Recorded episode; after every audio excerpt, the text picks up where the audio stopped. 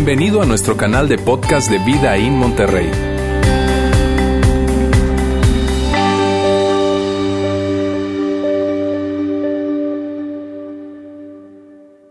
Muy buenas tardes, ¿cómo están? Mira, hoy, hoy es algo un poco diferente, algo muy especial, pero un poco diferente. Vamos a hablar de Salvado por la Iglesia. No es una serie, es solo un mensaje que vamos a dar el día de hoy. Y esto se convierte en algo muy personal para mí. Esto de Salvado por la Iglesia es algo que es, la verdad, muy personal. Además de que esta semana nosotros podíamos eh, celebrar 15 años de haber iniciado como organización, como Vida In, tenemos 15 años y yo no sé si, si tú sabías, pero nosotros iniciamos hace 15 años en la ciudad de Saltillo. Bien, allá Juan Beriken, quien es el pastor fundador de Vida In, en ese tiempo se conocía como Vida Internacional, éramos Vida Internacional. Bien, y hace 15 años Juan inició Vida Internacional en Saltillo, luego le, achicamos el nombre, se nos hacía que Vida Internacional era un nombre muy grande y pues vidas, habían muchas, muchas iglesias vidas en muchos lugares y Vid también había, entonces total de que llegamos a la conclusión de que Vida In era un buen nombre que nadie tenía. Esa fue la razón espiritual, está bien, por la que llegamos a ese nombre. Pero bueno, eh, el punto es que hace 15 años iniciamos y hace 5 años eh, lanzamos o iniciamos este campus acá en Monterrey. Estamos próximos a lanzar nuestro siguiente campus en Ciudad de México y eso ya va a ser bien pronto, por el favor de Dios. Y estamos muy emocionados con esto. La verdad es que el tema de la iglesia local para nosotros es una gran pasión y para mí es un gran asunto esto. Y cuando yo te digo iglesia local, me refiero a la expresión de la iglesia de esta forma, en un, en un, en un lugar como este. ¿Está bien? A eso nos referimos. Así que es una gran, una gran pasión. Y mírame, nosotros probablemente no sé si sepas, pero es, algo tan apasionante para nosotros que nosotros ayudamos también a otras iglesias a que puedan crecer saludablemente, fuertemente o, sí, saludablemente en, este modelo que nosotros eh, hacemos como iglesia. Y tú me has escuchado muchas veces decir a mí que nosotros, lo que nos mueve a nosotros es hacer una iglesia en la que esas personas que no les gusta la iglesia, esas personas que se desconectaron de la iglesia, esas personas que están, que dieron pasos con respecto a la iglesia, y probablemente a Dios les encante asistir a este lugar.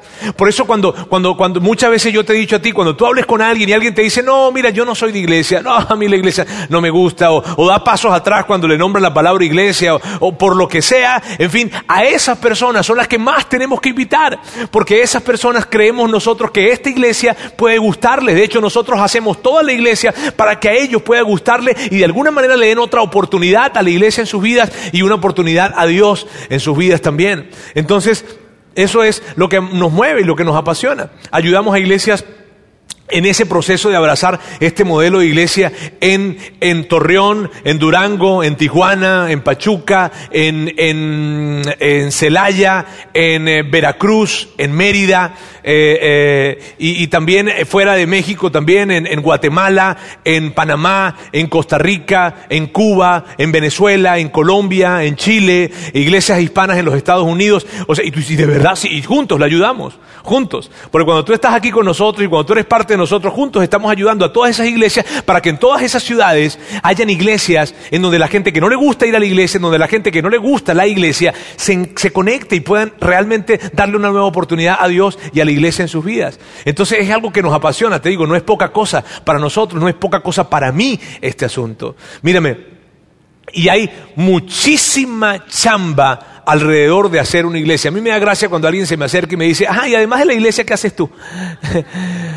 Mira, hay tantas cosas que hacer en una iglesia y, para, y para poder lograr lo que logramos. Mira, hay reuniones de planificación, de evaluación, de desarrollo, ver cuáles series vamos a dar, qué temas vamos a abordar, cuáles son los elementos creativos alrededor de, de, la serie que vamos a trabajar, el ambiente de los niños, preparar los currículums que vamos a llevar con los niños durante todo el año, ver cada una, cada semana los materiales que se van a entregar para, para los niños, para que esas verdades que vamos a hablar con ellos les queden grabadas en su corazón, la historia que se va a contar, el cuento que se va a contar ensayar esto, ensayar el domingo, armar los videos, eh, trabajar con los mentores, reclutar mentores y entrenar a esos mentores para que puedan ser unos increíbles mentores en la vida de los niños, de sus hijos y no tan solo de los niños, sino también de los adolescentes, armar todo lo que tiene que ver con diferentes actividades que tenemos para, para, para los chavos. El próximo julio tendremos un campamento, armar todo esto que tiene que ver con ese campamento, armar diferentes actividades que tenemos con los chavos, te digo, reclutar mentores para los chavos que están en transit, ambientes diferentes como Inside Out, The Living Room, eh, tratar y entender, ver cuáles son las mejores personas para que sean líderes de grupo, entrenar a esos líderes de grupo, ver el contenido que hay en cada, en cada grupo y saber cuál es el contenido que vamos a dar, colocarlo en una plataforma que sea accesible, buscar a personas que puedan hacer el trabajo de, darle seguimiento y cuidado a cada uno de los líderes de grupo, trabajar también y ver qué personas pueden levantar la mano para ser consejeros de, de nuestra red de cuidado y entonces a través de esa red de cuidado entrenarles, formarles y que cuando alguien levante la mano y diga, oye, yo quisiera consejería, yo quisiera que me den un consejo en mi vida relacional, te estoy pasando situaciones en mi vida, en mis finanzas, en mis relaciones, con mis hijos, alguien pudiese de repente apoyarme, que hayan consejeros que puedan acompañarles en ese proceso. Hay muchísima chamba y no te estoy diciendo todo lo que hay. O sea, es muchísima chamba y tal vez cuando tú escuchas todo eso tú dices, ¿y por qué lo hacen? O sea, ¿por qué hacen tal, o sea, ¿por qué hacen todo eso? ¿Acaso ya no hay iglesias en esta ciudad? ¿Acaso no hay suficientes iglesias? Y te digo, ay, de seguro tú viniste para acá y dependiendo de dónde venías, Pasaste cuatro, cinco, seis, siete iglesias, alrededor de nosotros hay más iglesias, pero entonces ¿por qué hacemos esto? Y de eso se trata el día de hoy, de darle respuesta a esa pregunta, ¿por qué hacemos eso? ¿Cuál es la razón de que hacemos lo que hacemos? ¿Cuál es la razón en que más o menos las 25 personas aproximadamente que formamos parte del staff de, de, Vida In en los diferentes campus que tenemos, eh, eh, todos esos le hemos dicho no a nuestras carreras profesionales y hemos dejado nuestra carrera profesional para dedicarnos eh, a esto? ¿Cuál es la razón? La razón por la que te digo es mi compromiso velar porque nuestras, nuestra iglesia, vida in, en los diferentes campos en donde vayamos a estar, tenga ese color de ser una iglesia para gente que no le gusta la iglesia. Es mi compromiso ver más iglesias y más lugares en donde poder iniciar. Es mi compromiso ver qué vamos a hacer con respecto a este lugar. Vamos a ir a otro lugar, vamos a ir a un lugar más amplio. Los horarios que tenemos probablemente no son los mejores, entonces tenemos que redefinir esto. Tenemos que ver probablemente si vamos a abrir más bien un, un campus más pequeño en algún lugar de la ciudad. Esta semana estábamos hablando acerca de eso. Es mi compromiso, es mi compromiso, es mi pasión. ¿Y por qué? ¿Por qué? ¿Por qué haces eso? ¿Por qué es tu pasión? ¿Por qué dejaste lo que dejaste y te dedicas a esto? ¿Por qué? Te voy a decir por qué. Porque la iglesia salvó mi vida. Mira bien, por eso esto es algo tan personal para mí. La iglesia salvó mi vida.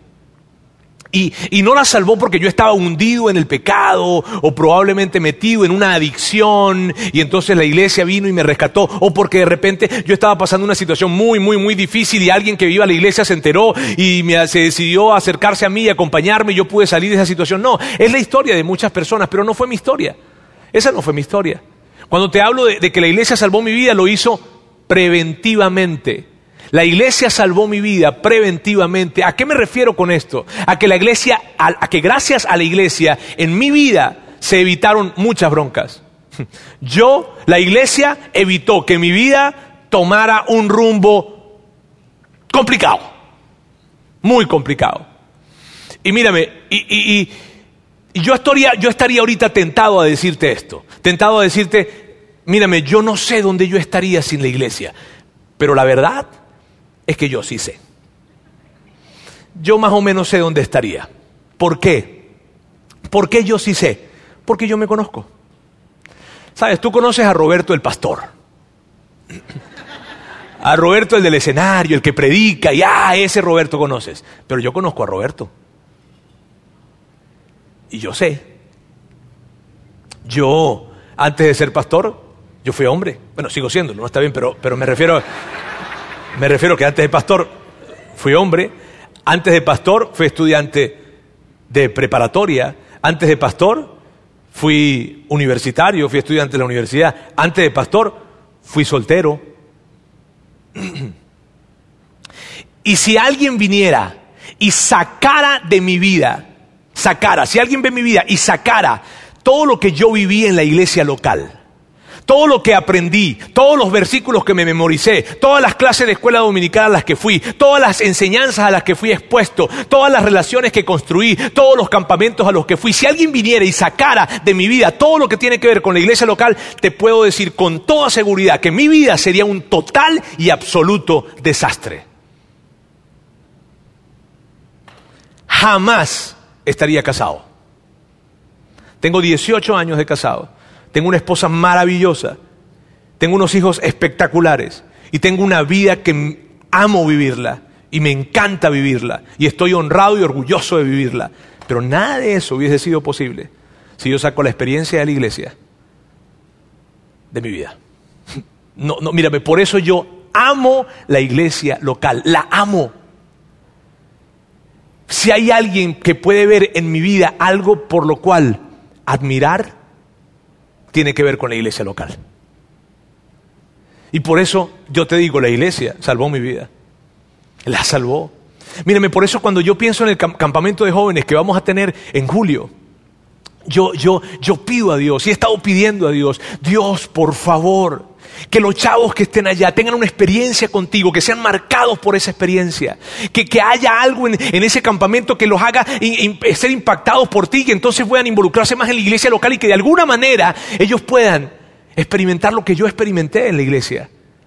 Y que, y que no tengan que estar viviendo cosas que no tienen por qué vivir. Y que no es necesario tocar fondo para aprender. Y, y eso, eso es algo que mueve mi corazón. ¿Sabes? Y por eso, mira, por eso yo estoy tan agradecido, tan agradecido con la iglesia local.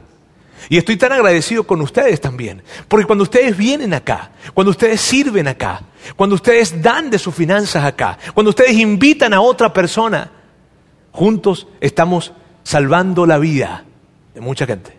Y cuando hablo de salvar la vida, probablemente tú digas, bueno, salvar la vida eh, eh, se refiere a, a, que bueno, que en algún momento iremos al cielo. No, no, no, no.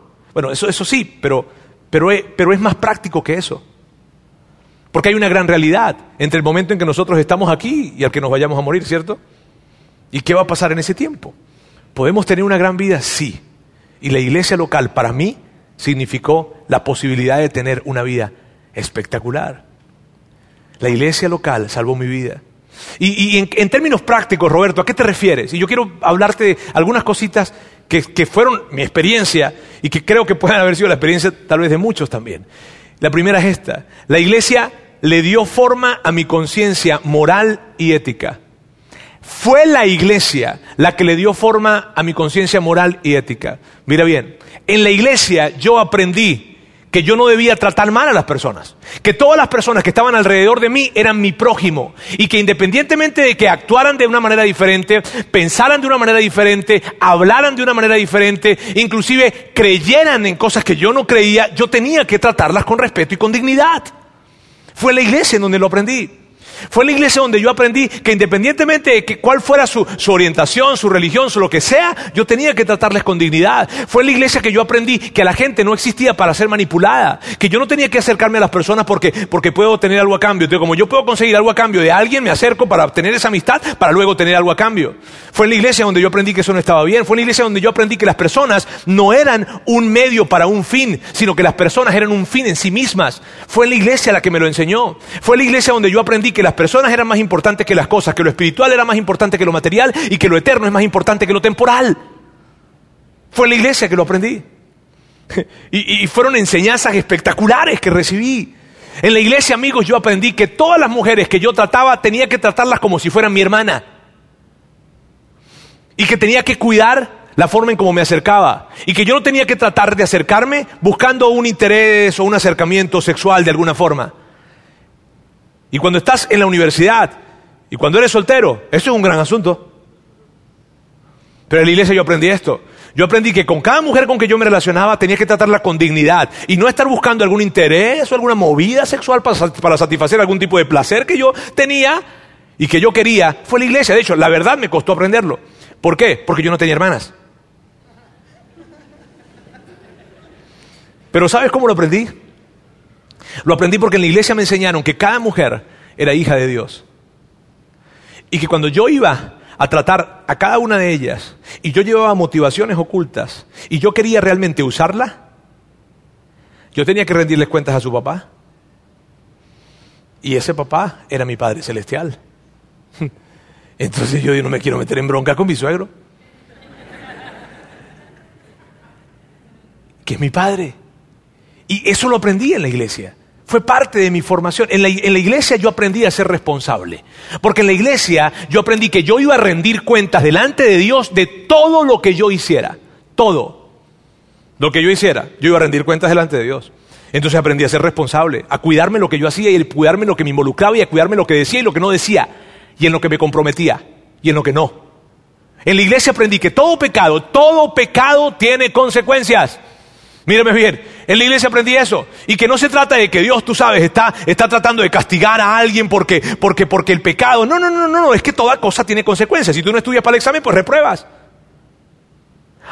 Es que Dios hizo que yo reprobara el examen. No, chico, no estudié. Y eso es, aprendí eso, aprendí que en la vida hay consecuencias, viejo, y que si tú haces algo, pues tienes consecuencias, así de sencillo. Aprendí que el pecado, y esto fue una gran enseñanza, aprendí que el pecado, el pecado tiene dos grandes elementos, el placer y el precio que pagas por eso. Y normalmente el, el placer es así chiquitico. Pero el precio que pagas por ese placer es tan grande que puede inclusive pasar toda la vida pagando ese precio y caminar con una gran vergüenza a lo largo de toda tu vida por ese pequeño momento de placer. De hecho, recuerdo claramente un texto que me memoricé. Decía, este, este, era el texto y que me ayudó, no te imaginas cuánto. El pan comido en oculto es sabroso, pero su final es amargo como el ajenjo. Y yo aprendí eso. Entonces, cada vez que quería comer pan en oculto, recordaba que al final de ese bocado, me iba a quedar un sabor tan amargo que muy probablemente la manera en la que yo iba a ser recordado iba a ser por ese sabor. Entonces yo no me involucraba en muchas cosas que podía involucrarme. En la iglesia yo aprendí que debía perdonar. Que yo, que yo tenía que tener cuidado de lo que tenía en mi corazón con respecto a alguien. Porque cada vez que había algo en mi corazón que, que contra alguien, yo tenía que perdonar porque esa forma, eso que, que, estaba en mi corazón, iba, no me iba a permitir ver las cosas como realmente eran.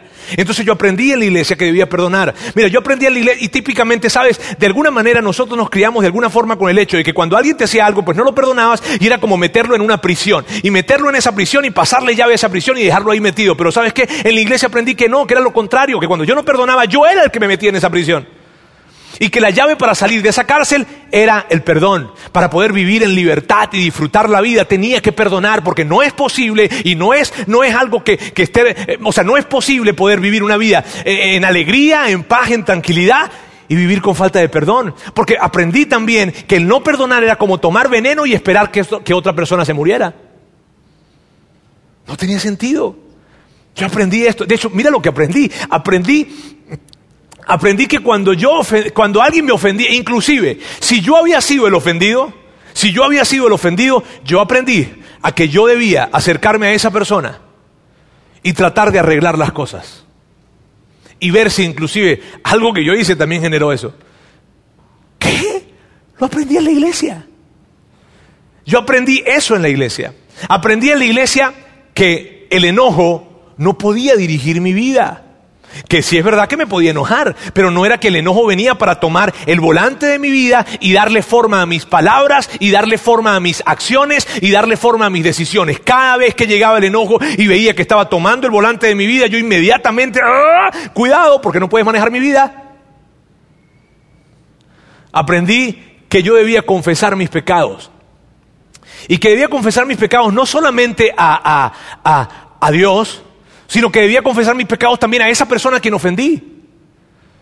Sino que si yo ofendía a alguien, de alguna forma tenía que pedirle perdón a Dios, pero también a esa persona. Y que si había alguna manera en que yo tenía que restituir lo que había hecho, debía hacerlo. Si había maneras de restituir lo que yo hice, debía hacerlo. Porque así se comportan los que están siguiendo a Jesús. Eso lo aprendí. ¿Sabes? Yo recuerdo que, eso, y eso implicaba de que si yo estoy hablando mal de alguien, yo voy a pedirle perdón a Dios, Dios, perdóname porque hablé mal de esa persona. Pero también tengo que hablar con esa persona y decirle, ¿sabes qué? óyeme, Chuy, perdóname porque hablé mal de ti. Pero también tenía que, ir a, tenía que ir a hablar con la persona con la que yo hablé mal de Chuy. Complicado, ¿verdad? Mejor no hablo mal de nadie. Sí, eso lo aprendí y de esa forma lo aprendí. Aprendí que yo tenía que confesar mis pecados. Eso fue una realidad muy grande para mí. Te digo, no solo a Dios, sino a otros. Y, cuando se trata de la moralidad, mírame, hay tanta, yo pudiese pasar todo el día hablándote de las cosas en términos de moralidad. La iglesia local le dio forma, esculpió mi conciencia moral la esculpió, la, formó totalmente. Fue la iglesia local la que le dio forma a mi conciencia moral. Y por eso amo tanto la iglesia local. Y probablemente tú dices, Roberto, me hubiese encantado eso escuchar a los 18. Yo lo escuché a los 18. Roberto, me hubiese encantado escuchar eso a los 16, yo lo escuché a los 16. Roberto, me hubiese encantado escuchar eso antes de casarme, yo lo escuché antes de casarme. Y te digo y te repito, si yo no hubiese escuchado lo que escuché y lo que aprendí y lo que, y lo, que absorbí antes de casarme, jamás estuviera casado hoy en día. Y, y no tan solo casado, sino bien casado. ¿Sabes? La iglesia local hizo eso en mí. Y por eso me encanta cuando nosotros estamos pensando en generar campamentos y más ambientes para que los chavos, los jóvenes y los solteros puedan estar expuestos a este tipo de enseñanzas y conversaciones, para que no tengan que pasar, para que no tengan que tocar fondo, para que puedan evitarse broncas en la vida. Y por eso vamos a hacer lo que sea necesario para que los niños se graben los principios que están escritos para ellos y, los chavos y los jóvenes. Por eso hacemos lo que hacemos, por eso hacemos todo esto. Otra de las cosas que la iglesia inculcó en mi vida fue esto. La iglesia inculcó un sentido de propósito. Mírame, desde pequeño, desde que yo era pequeño, yo me crié con este mensaje. Yo me crié con el mensaje, Robertico, tú eres un hijo de Dios. Y tú naciste con un propósito increíble. Tú vas a hacer algo sumamente grande para Dios. Ni te imaginas. ¿De verdad? Sí. Dios te creó para un propósito. Y yo crecí creyendo esto. Yo crecí aferrado a que mi vida era una vida con propósito. Que yo no llegué aquí a hacerme bien para mí mismo, sino que yo llegué aquí para hacer algo increíblemente grande para Dios. Y eso, ¿sabes qué hizo? Eso hizo que cada decisión que yo tomara, yo le preguntara a Dios, ¿esta es tu voluntad? ¿Este es tu plan? ¿Este es tu propósito? Inclusive, antes de casarme y en el proceso de noviazgo con mi esposa, yo le decía, ¿voy bien? Mm, ¿Es ella? ¿Soy yo? Eh, pero aún en medio de eso, cada decisión que yo tomaba, la tomaba en función, hey Dios, ¿sabes qué? Este es tu plan, este es tu propósito, este es el Mira, en la iglesia yo descubrí mis talentos, mis habilidades, mis dones, mi temperamento, mi personalidad. Allí la descubrí. Y sabes que fue increíble que gracias a que yo pude descubrir eso dentro de la iglesia, me evité el estar tratando de ser alguien más que yo no era. Sino que como yo sabía quién era y sabía el diseño que Dios había hecho en mi vida, entonces me enfoqué en ser cada vez más yo. Porque cuando yo trato de ser más yo, estoy tratando de ser más el diseño que Dios hizo para mí. Y eso, y eso hizo que yo creciera con una autoestima saludable. No, no tratando de absorber valor de las cosas.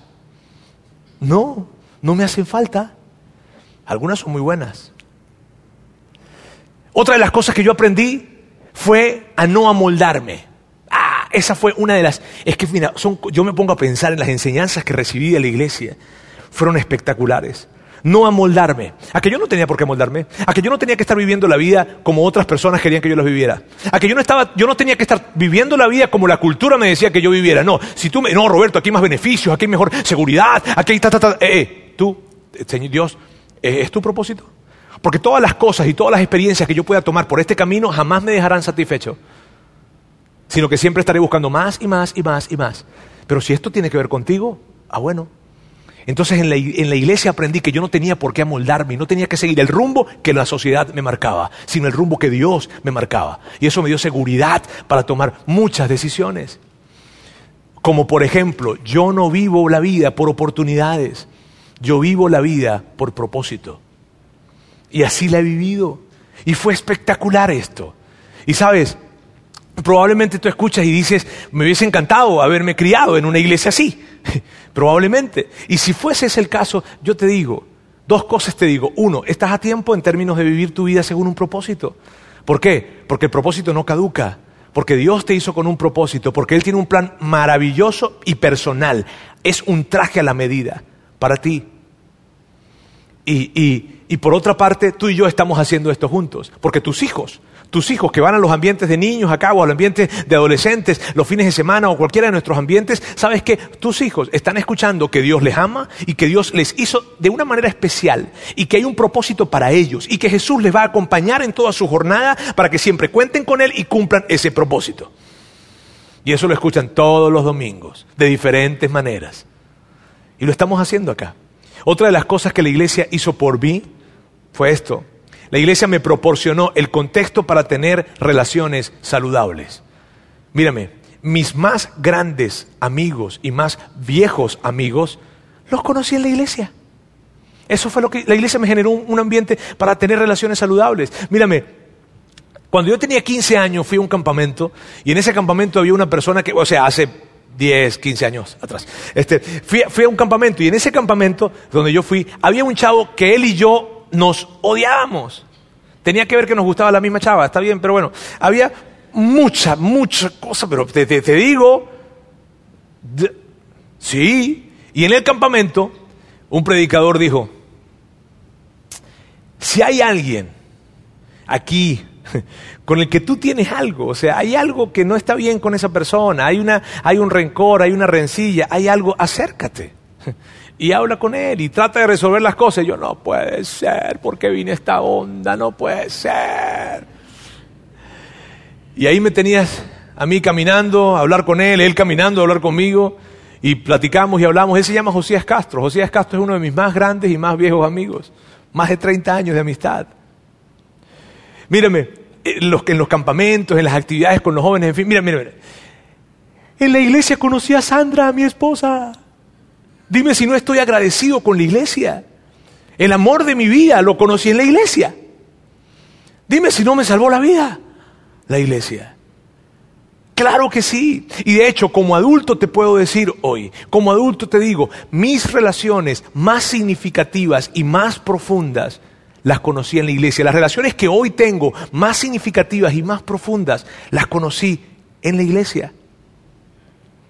Por eso la iglesia local salvó mi vida.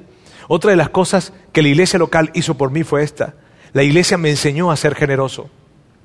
Y mírame, yo no te podría explicar lo que esto representó en mi vida. ¿Por qué? Porque mírame, como al ser una persona que conoce bien América Latina, porque, porque por debido a lo que hacía conozco bien la región, te puedo decir algo. En América Latina no nos criamos en una cultura de generosidad. En América Latina no nos creamos en una cultura de generosidad. Nos encanta la gente, admiramos la gente que es generosa, pero nosotros no lo somos naturalmente. Fue en la iglesia en donde yo aprendí que cada 10 pesos yo tenía que dar uno. De cada 100 pesos tenía que dar 10. De cada mil tenía que dar 100. De cada 10 mil tenía que dar mil. Fue en la iglesia que lo aprendí.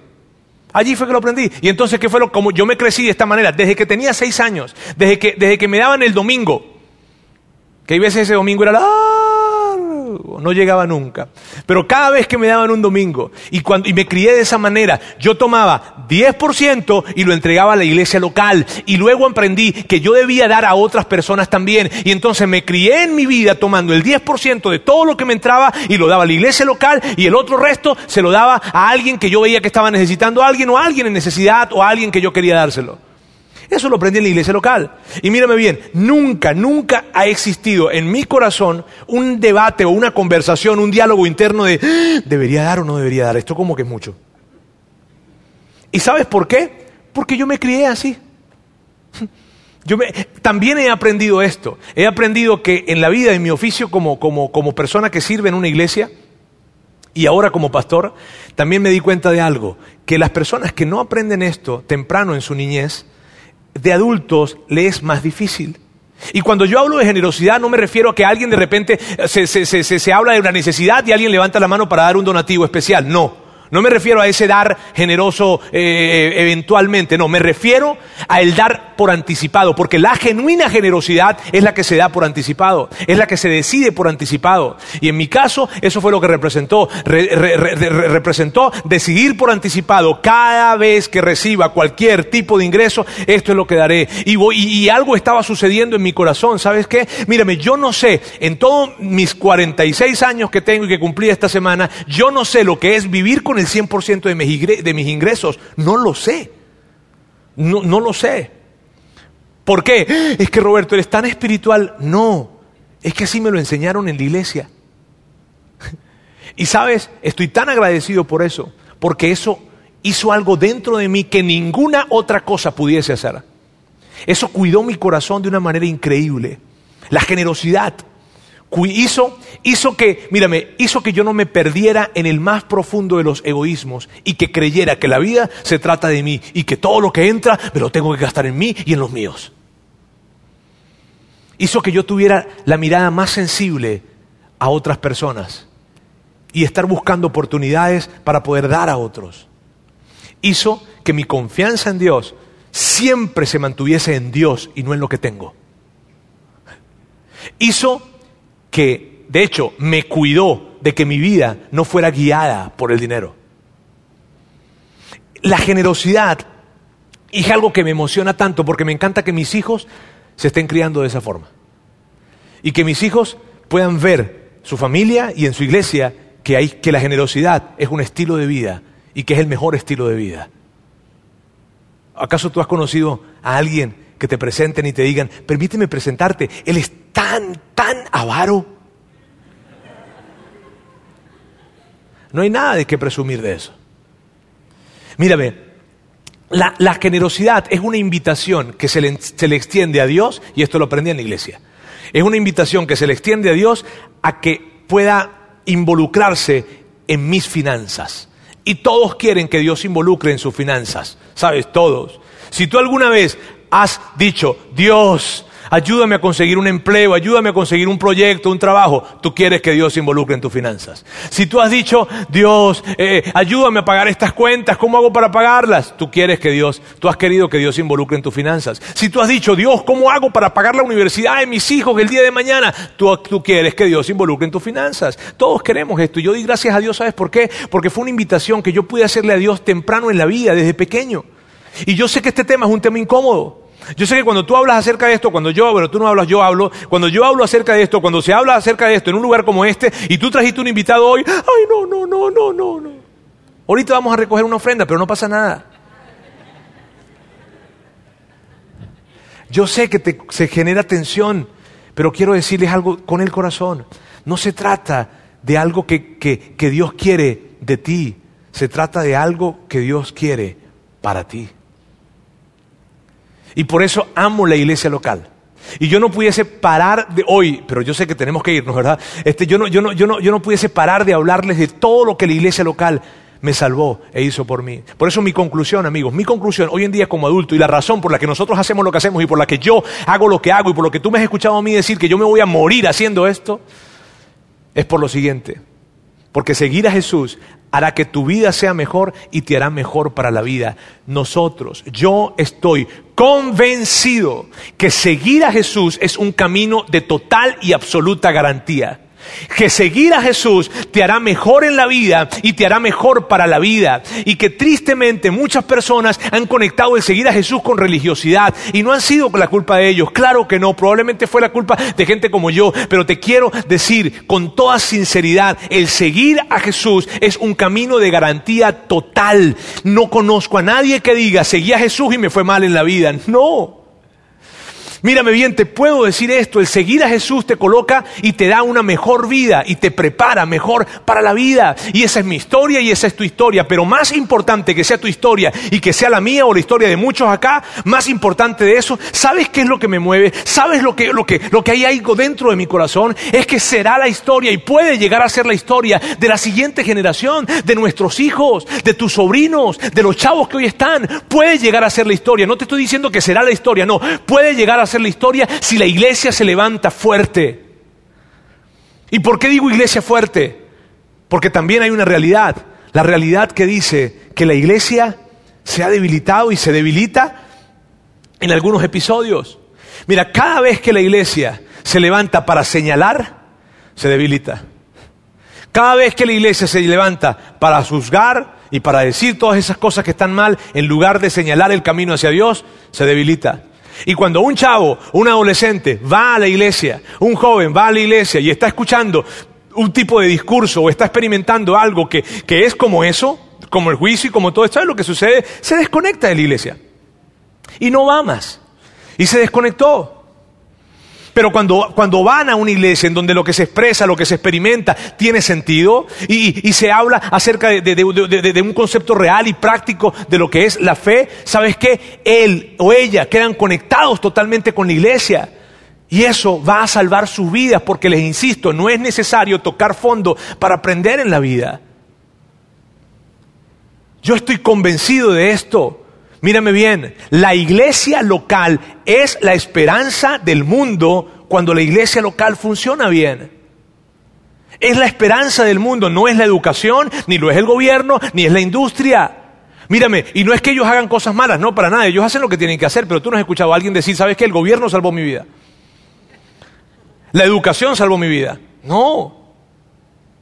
Pero sí pudimos escuchar historias como la que escuchábamos de Susana en su historia, en donde pudiese decirlo de, de diferentes palabras, pero lo que decía era esto, la iglesia salvó mi vida.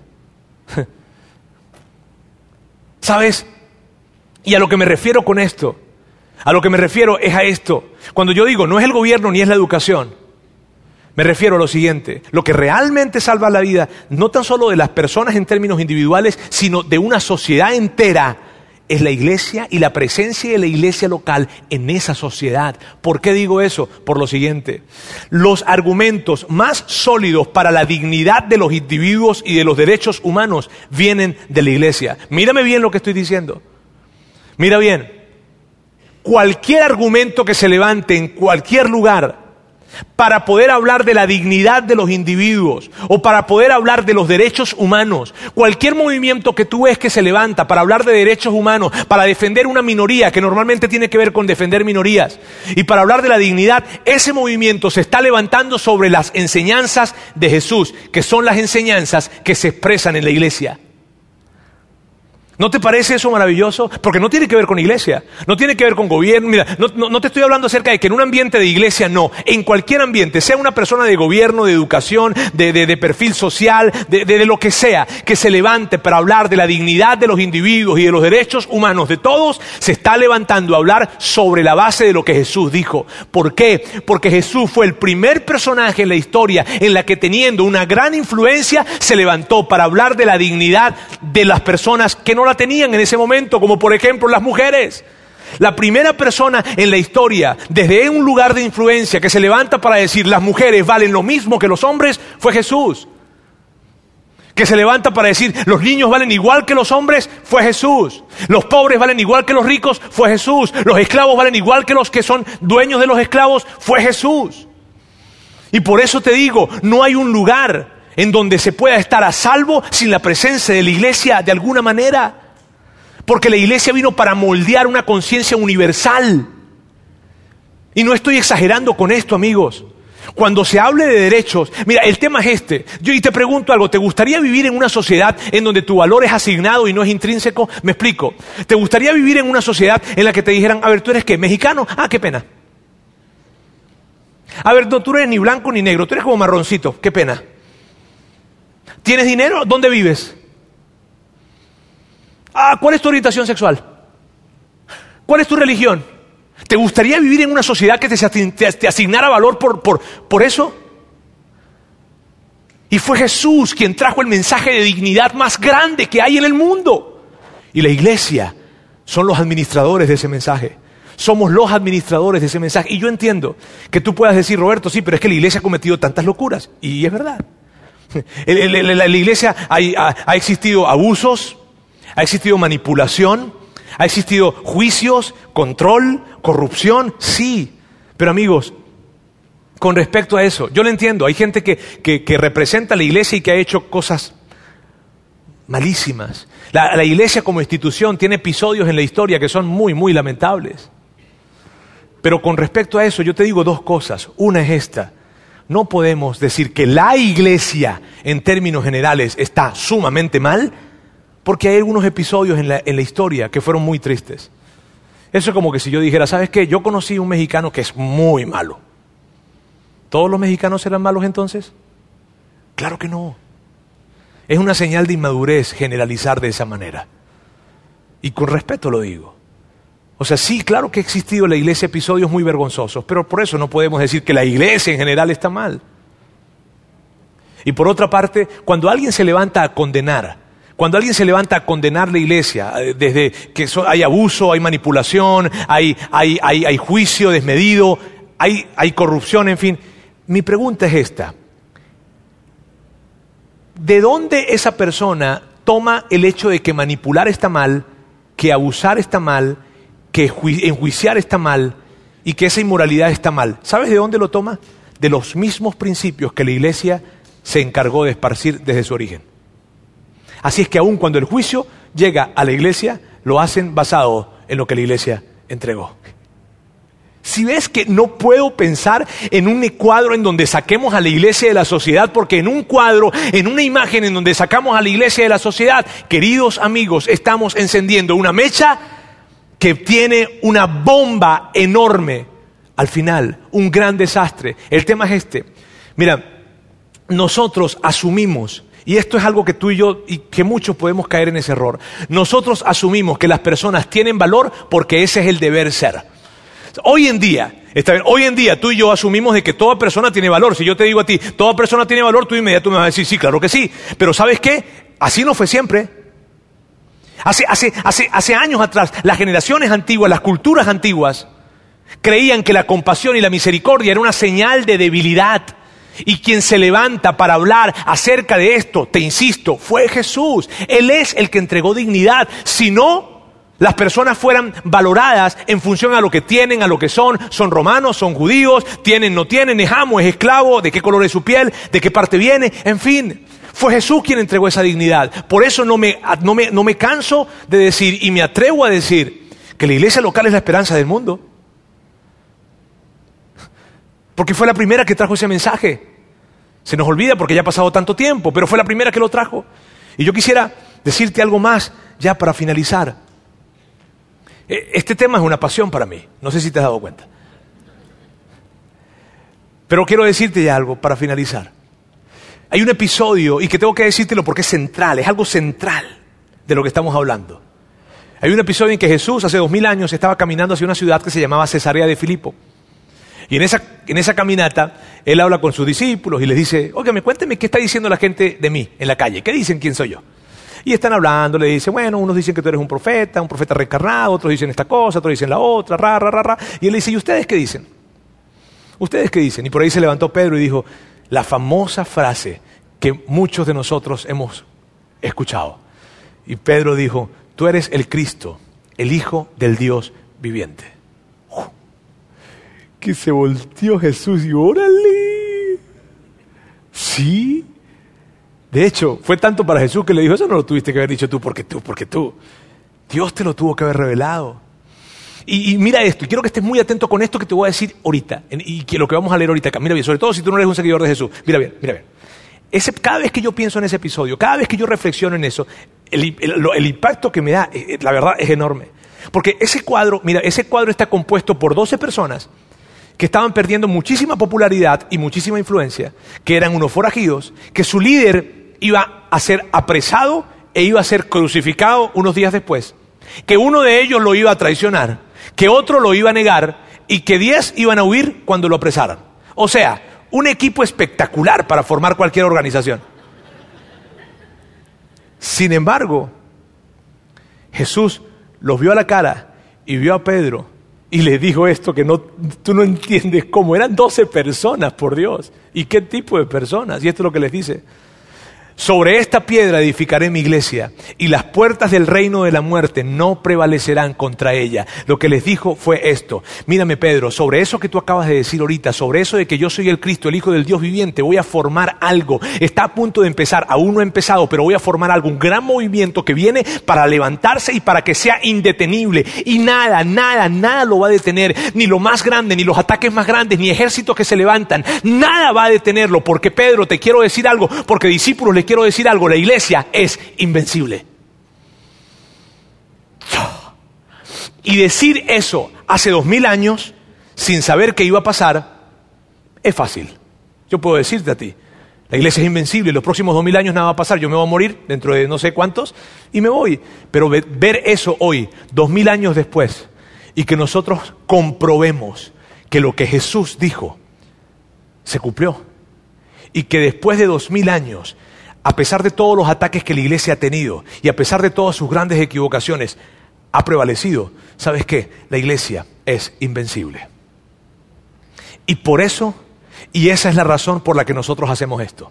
Esa es la razón por la que hacemos esta iglesia. Esa es la razón por la que dejamos lo que dejamos, dejamos nuestras carreras, dejamos de hacer muchas cosas y nos dedicamos a esto un grupo de personas. Tú no tienes que hacerlo, está bien, pero esa es la razón por la que nosotros lo hicimos. Y esa es la razón por la que, por la que andamos pensando cuál será el próximo lugar, cuál qué vamos a hacer, dónde vamos a abrir, en fin. Esa es la razón por la que nosotros hacemos todo esto.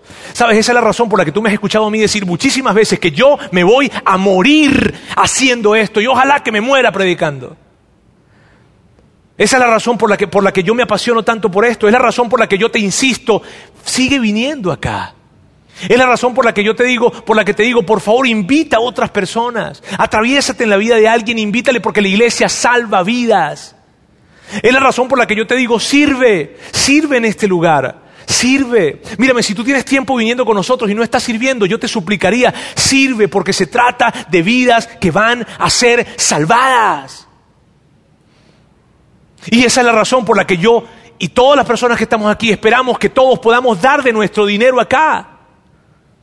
Y por la que se te va a pedir de tu dinero, ay, no empiece, Roberto, no empiece, no empiece. Mírame, te soy, te soy honesto, aquí te vamos a pedir tu dinero, sí. ¿Y por qué? Porque no es para nosotros. Es para que otros conozcan a su Padre Celestial. Y entonces sus vidas sean salvadas. Esa es la razón por la que hacemos esto. La siguiente semana vamos a empezar una serie. Ya terminé. ¿Alguna pregunta? Muy bien. La siguiente semana vamos a empezar una serie. Se llama el, el, Rey David. Te va a encantar. Pero hoy queríamos hablar acerca de esto. Porque amigos, esta iglesia y las que estamos haciendo en Saltillo, próximamente en Ciudad de México y todo lo que viene, lo estamos haciendo juntos. Y a mí me honra hacerlo con ustedes. Y yo quiero pedirles algo sigámoslo haciendo juntos, porque es muy grande lo que tenemos enfrente. ¿Está bien? Permíteme orar. Dios, quiero darte muchas gracias. Muchas gracias porque es un privilegio, un privilegio servirte. Es algo que no, no, no tengo palabras para expresarlo. Y te doy tantas gracias, Dios, por la oportunidad que me das de hacerlo en conjunto con esta gente que es maravillosa. Gracias por sus corazones. Gracias por su, por, su, por su generosidad. Gracias por su esfuerzo, por sus talentos. Dios, juntos queremos levantar tu iglesia y ver cómo tu iglesia va a salvar muchas más vidas. Historias que hoy en día no se cuentan, pero que se van a contar. Te amamos en el nombre de Jesús. Amén. Gracias por haber escuchado este podcast de Vida en Monterrey. Si deseas escuchar estos mensajes en vivo, te invitamos a que nos acompañes todos los domingos a nuestro auditorio. Para más información sobre nuestra ubicación y horarios, entra a vidainmty.org o síguenos en nuestras redes sociales como Facebook, Twitter e Instagram. Nos vemos la próxima semana.